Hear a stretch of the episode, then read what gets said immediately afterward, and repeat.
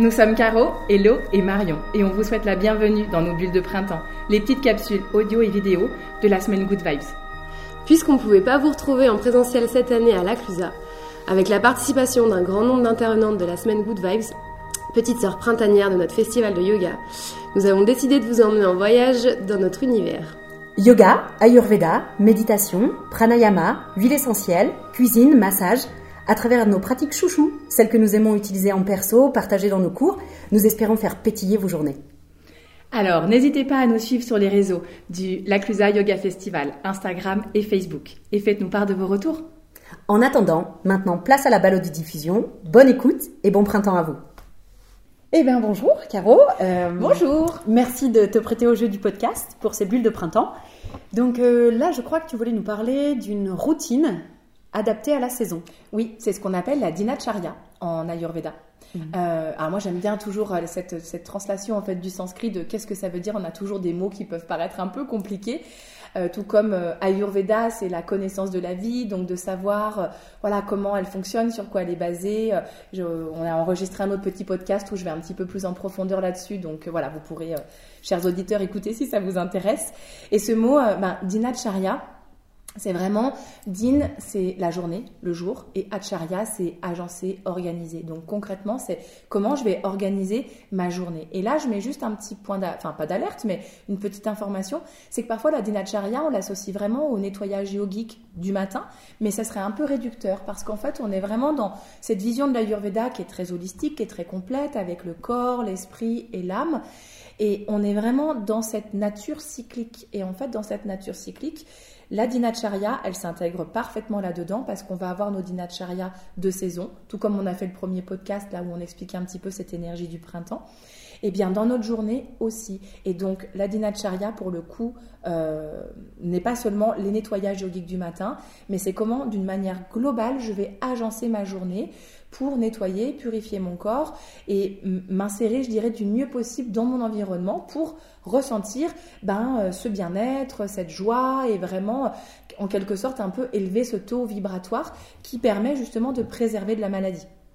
Et donc, tu nous disais que du coup, on l'adaptait à la saison. Exactement. Et que comme le printemps était une saison qui était caractérisée par la présence forte des éléments terre et eau, oui. peut-être là, dans notre dinacharya, il allait falloir justement... Euh, oui, effectivement, on va trouver des pratiques qui vont venir euh, ben, nettoyer, alléger le corps euh, après l'hiver où voilà, on a mangé un petit peu plus, un peu plus gras et du coup, le corps a besoin d'être nettoyé et purifié. Donc du coup, c'est ce qu'on va vraiment mettre en place au quotidien et c'est ça qui est très important, c'est pas de passer une journée par semaine des fois ou une heure le dimanche matin à faire quelque chose mais c'est plutôt des petites choses sans dogme, chacun va ensuite piocher dans ce que je vais pouvoir vous, donner un petit peu comme exemple. Et voilà, d'essayer, de voir si ça nous convient ou pas. Et il y a des choses qu'on va pouvoir faire le matin, des choses qu'on va plutôt privilégier en soirée, d'autres dans la journée au moment qui sera le plus opportun pour nous, avec vraiment cette idée de venir, eh bien, euh, voilà, alléger le corps euh, après l'hiver et vraiment nettoyer en profondeur pour libérer euh, de ce qu'on appelle ama, donc les toxines qui résultent en fait de tout ce qui n'a pas été euh, digéré et qui vient du coup un peu encrasser nos canaux et qui font qu'on peut se sentir un peu raplapla et un peu en manque d'énergie au printemps. Donc pas forcément en fait de vouloir garder à tout prix. Si on a déjà mis en place une routine pour l'hiver, on va la faire un petit peu évoluer dans cet esprit d'absence de dogme, on fait pas tous les jours la même chose tous les jours de l'année. Et non, et, euh, et, non, ce serait, ce serait super parce que du coup on en place nos petites choses et puis voilà, euh, c'est chouette, ça roule bien. Et non, parce qu'on est vraiment dans cette notion de nature cyclique en fait, et on le voit bien surtout chez nous, on a la possibilité de voir, de vivre ces quatre saisons de manière bien segmentée, printemps, été, automne, hiver. Et ces quatre saisons, ben, comme on est fait de la même chose que l'univers et que les étoiles, on a ces éléments à l'intérieur de nous, et ces doshas, ces énergies, et on a aussi nos quatre saisons intérieures. Donc du coup, ce que je vais faire l'hiver ou l'été n'aura peut-être pas de sens au printemps et ou à l'automne. Donc du coup, c'est pour ça qu'on est en perpétuelle observation et c'est pour ça que la Yurveda, c'est passionnant parce que ça nous oblige à avoir un petit peu ce regard à l'intérieur et de, de vraiment se poser des questions, de s'observer, de s'écouter et voilà, de pas forcément manger parce que c'est midi et que c'est l'heure du repas, mais est-ce que j'ai vraiment faim? Ouais, alors je vais manger. Ou non, pas tout à fait. Bah surtout, je me force pas en fait, parce que le corps, il a vraiment ce qu'on appelle voilà cette homéostasie, cette capacité à se maintenir en équilibre, et surtout, il faut préserver ça. Et nous, le problème, c'est qu'on est dans une société où parfois, bah voilà, avec l'environnement dans lequel on vit, nos rythmes un peu de vie à mille à l'heure, on a du mal en fait à coller là-dessus et en fait voilà, on va manger vite fait un truc le matin parce qu'on se dit que le petit déj c'est le repas le plus important de la journée. On a peur d'avoir une fringale dans la matinée, mais finalement, selon notre constitution, ben non, pas forcément quoi. Et donc vraiment d'avoir ce regard tourné vers l'intérieur nous aide à développer cette intelligence du corps et à faire vraiment du coup ce qui est bon pour nous et à se maintenir en équilibre.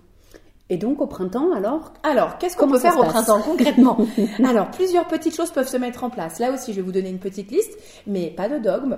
On essaye au fur et à mesure. Et notamment là, quand je vous parle de se lever tôt un peu plus tôt en tout cas que peut-être ce dont on a mhm. l'habitude. On appelle ça nous l'heure euh, Brahma Murta. En fait, c'est une période qui correspond à 48 minutes jusqu'à 1h30 avant le lever du soleil. Donc en ce moment, le soleil doit se lever voilà un peu euh, avant cette heure, clairement. Parce qu'on a changé d'heure. Parce qu'on a changé d'heure en plus.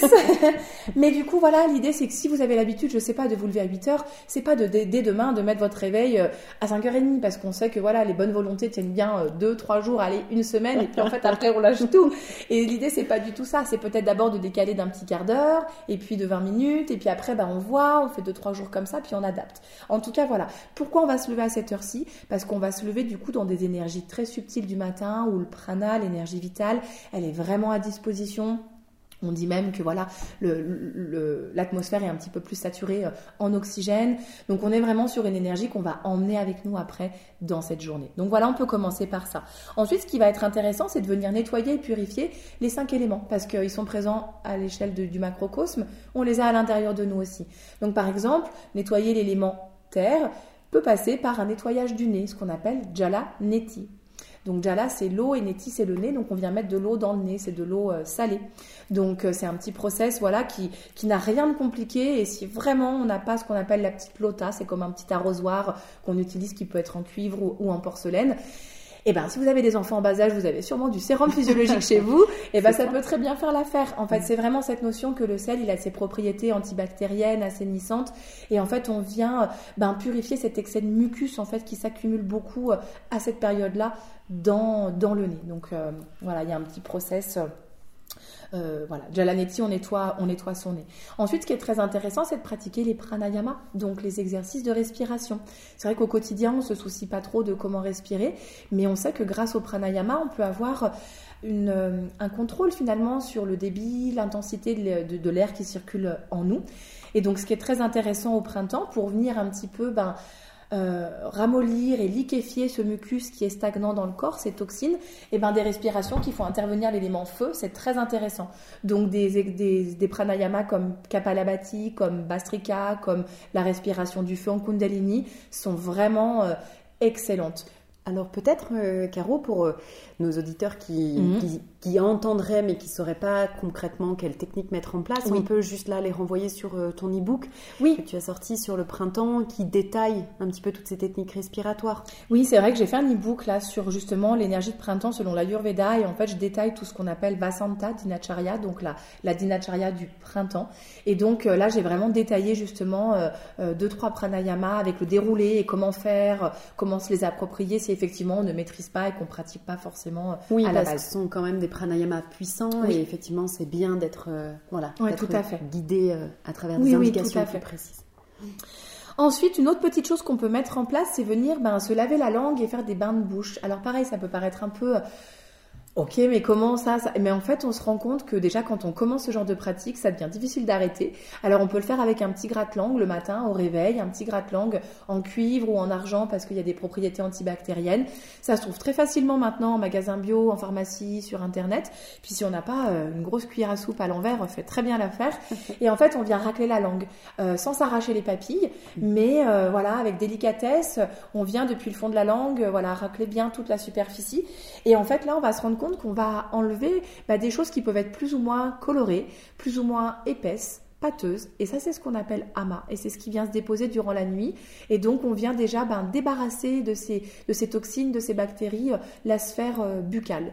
Mm. Donc on va éviter de peut-être euh, petit déjeuner euh, tout de suite sans avoir fait ça pour pas réingérer en fait euh, octine? On privilégie ça, en effet, c'est comme de fait de boire euh, sa, sa- son petit- sa petite boisson chaude en fait au réveil. Alors c'est vrai que on parle beaucoup de l'eau citronnée euh, ou des infusions. Alors c'est super, mais ça on va plutôt le garder pour la suite de la journée. Et la première chose qu'on va consommer le matin, c'est soit une eau à température ambiante, par exemple, qui aurait pu être euh, toute la nuit dans un petit pot euh, en cuivre pour charger justement les, propriétés antibactériennes, ou simplement une eau tiède à 37-40 degrés, finalement comme l'est l'intérieur de notre corps, pour réveiller en fait la sphère euh, digestive. Donc oui, en fait, avant de consommer ça, on va déjà racler notre langue. Ensuite, on boira notre petit verre euh, d'eau tiède. Et ce qu'on peut faire également, c'est ce qu'on appelle alors à défaut, ce qu'on peut appeler gandouche ou gandoucha. En fait, gandouche, gandoucha, c'est une pratique thérapeutique où on met de l'huile dans la bouche jusqu'à on peut vraiment plus rien mettre, rien sortir, prêt à exploser. Et là, en fait, on, on fait un bain de bouche on, on patiente et en fait, il se passe pas grand chose. L'huile agit dans la bouche et vient récupérer les bactéries. Et ensuite, on va recracher. Ce qu'on appelle euh, Kavalaga plutôt, c'est cette petite quantité d'huile qu'on va mettre dans la bouche et qu'on va faire circuler dans, comme un petit gargarisme Mhm. finalement. Et ça, c'est très intéressant. Le gandouche est plutôt thérapeutique et par contre, on peut venir mettre une, une ou deux cuillères à soupe d'huile dans la bouche pour pas se tromper. Huile de sésame, Mhm. valeur sûre pour tout le monde. Si après on est en période estivale ou qu'on a pas mal de feu à l'intérieur de nous, l'huile de coco peut être intéressante, mais l'huile de sésame on se trompe pas. Oui, pour rafraîchir l'huile de coco, tout à fait. Et donc là, on peut faire un petit gargarisme euh, devant, derrière la bouche. Et là, pareil, en fait, l'huile a ses capacités de venir absorber les bactéries, les microbes, et donc on va recracher. Alors, petit conseil, On crache pas dans son évier, non, on ne recrache pas dans l'évier. Parce que sinon, il va falloir quand même déboucher à un moment donné ou à un autre parce que c'est très gras. Donc moi, je fais voilà dans la, dans la petite poubelle de la salle de bain ou dans un petit mouchoir. euh, voilà, et dans la poubelle plutôt. Mm. Ça marche. Donc là, on a bien nettoyé en fait euh, l'élément eau. On s'est occupé, tout à on fait. occupé de la terre euh, Mm. avec avec notre nettoyage nasal. Et puis alors ensuite, comment on continue? Alors comment on continue? Eh ben l'élément R par exemple qui est relié au sens du toucher, ça va être à travers le massage, l'automassage notamment. Et donc euh, on peut pratiquer ce qu'on appelle la bianga. Donc la bianga, c'est vraiment un automassage à l'huile. Là encore, s'il y a besoin, euh, huile de sésame, et c'est vraiment euh, une huile, vous êtes sûr de ne pas vous tromper. Et donc on va masser depuis le bas des pieds, par exemple, euh, le matin, pour venir activer l'énergie. On part de la voûte plantaire et on remonte tranquillement le long des jambes, au niveau des fesses. On va insister sur les articulations, au niveau du ventre, on masse la sphère digestive et ainsi de suite, vraiment jusqu'au visage, jusqu'au crâne même. hein, euh, c'est vraiment extrêmement bienfaisant. Donc là, on vient remonter l'énergie. Si c'est quelque chose qu'on met plutôt dans sa routine en fin de journée, on fera plutôt l'inverse. En fait, on partira du crâne, puis on descendra l'énergie pour venir se réancrer et on pourra insister davantage du coup sur les pieds, vraiment qui est notre ancrage finalement et euh, qui est voilà, c'est très relaxant avant de se coucher. C'est vraiment, euh, c'est vraiment parfait. Donc ça, c'est l'élément, euh, l'élément, l'élément R. Et est-ce que là aussi, Caro, on utilise de l'huile ou on peut faire à sec euh Huile, c'est vraiment intéressant. Après, pour les personnes qui auraient déjà un déséquilibre kappa, par exemple, ou qui ressentent particulièrement cette léthargie du printemps, où l'élément eau et l'élément euh, terre sont un peu lourdes, et du coup, l'huile est assez grasse finalement, et ben en fait, on peut, oui, tout à fait privilégier plutôt le massage à sec dans ce cas-là. Et donc, on peut utiliser soit un petit gant, un petit gant de soie, ou simplement nos mains, et plutôt des poudres, par exemple. A un truc qui est super, on est loin parfois de s'en douter, mais la farine de pois chiche, excellente. Et on vient se masser avec ça, on se met sur une serviette, on peut récupérer notre farine d'ailleurs pour euh, le, un massage suivant et c'est vraiment, euh, c'est vraiment excellent. Ouais. Donc on a vu l'élément terre avec le nez, l'élément eau avec la bouche, l'élément air avec donc le massage, l'élément éther, donc c'est euh, dans les oreilles que ça va se passer parce que l'éther c'est tout ce qui est vibration, le son, et là c'est un petit truc mais tout bête. Et des fois on se dit mais alors super, je vais aller me mettre une goutte d'huile dans les oreilles. Et oui, mais en fait, c'est tout comme. Bah, alors, pour le massage, je l'ai pas précisé, mais c'est important que l'huile soit tiède, voire chaude, pour mieux pénétrer dans le corps.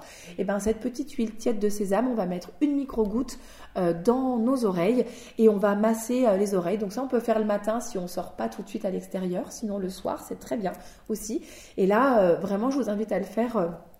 Euh, plusieurs jours consécutifs et vous verrez qu'au niveau du cerveau, euh, il se passe vraiment, euh, on calme aussi les fréquences crâniennes et, et euh, on a vraiment une grosse action sur les rêves. Enfin, c'est très intéressant ce petit geste qui peut paraître absolument bateau basique, ce qui peut euh, dégager sur euh, une routine régulière. Et cette huile, on peut même la mettre dans le nez aussi, parce que le nez, pour nous, en Ayurveda, après notamment avoir nettoyé votre nez, et eh ben un petit peu d'huile dans le nez, on a l'accès direct en fait aux portes du cerveau et on a des nadis très importants qui montent le long du nez et on vient là vraiment bah, dans les fréquences crâniennes et rien qu'avec encore une fois deux petites gouttes dans les narines on oublie le style hein, et les bonnes manières et on vient vraiment frotter là jusqu'un petit peu voilà bien bien correctement mhm. euh, de chaque côté et ben vraiment là pareil on va dégager on va amener de la clarté de l'esprit c'est absolument euh, incroyable je vous invite à, à essayer vraiment mhm.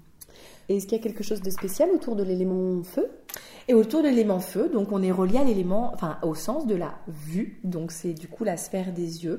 Et là, ce qu'on peut faire de manière, euh, c'est assez connu, hein, mais c'est des petites compresses par exemple de, camomille romaine ou de fleurs d'oranger, que voilà qu'on peut appliquer sur les yeux pour détendre, pour délasser, apaiser. On peut le faire avec différentes infusions aussi. Notamment, vous savez, au printemps, avec tous ces, rhumes des foins, les allergies qui reviennent, les petits rhumes, les yeux peuvent larmoyer davantage. On peut avoir aussi davantage de mucus en fait hein, dans les yeux. Mhm. Et eh ben, une petite infusion de sauge par exemple ou de romarin qui est assez purifiante, assez nettoyant, astringent. On trempe nos petites, nos petites, euh, nos petites, euh, nos petits cotons, mhm. notre petite compresse dedans et on met ça sur les yeux en petites, euh, voilà, quelques quelques minutes. Et c'est vraiment, vraiment excellent, bienfaisant, apaisant. Donc là, on a notre petite routine pour passer un bon. Là, vous avez déjà de bonnes clés pour commencer à mettre en place des petites choses, voilà, au fur et à mesure, sans dogme, à votre rythme, pour euh, observer un petit peu ce qui se passe à l'intérieur de vous et encore une fois, un peu mieux traverser peut-être euh, cette saison en nettoyant, en allégeant le corps. Eh bien super. Et si on en veut davantage, on va sur ton e-book. Exactement. Passez une belle journée.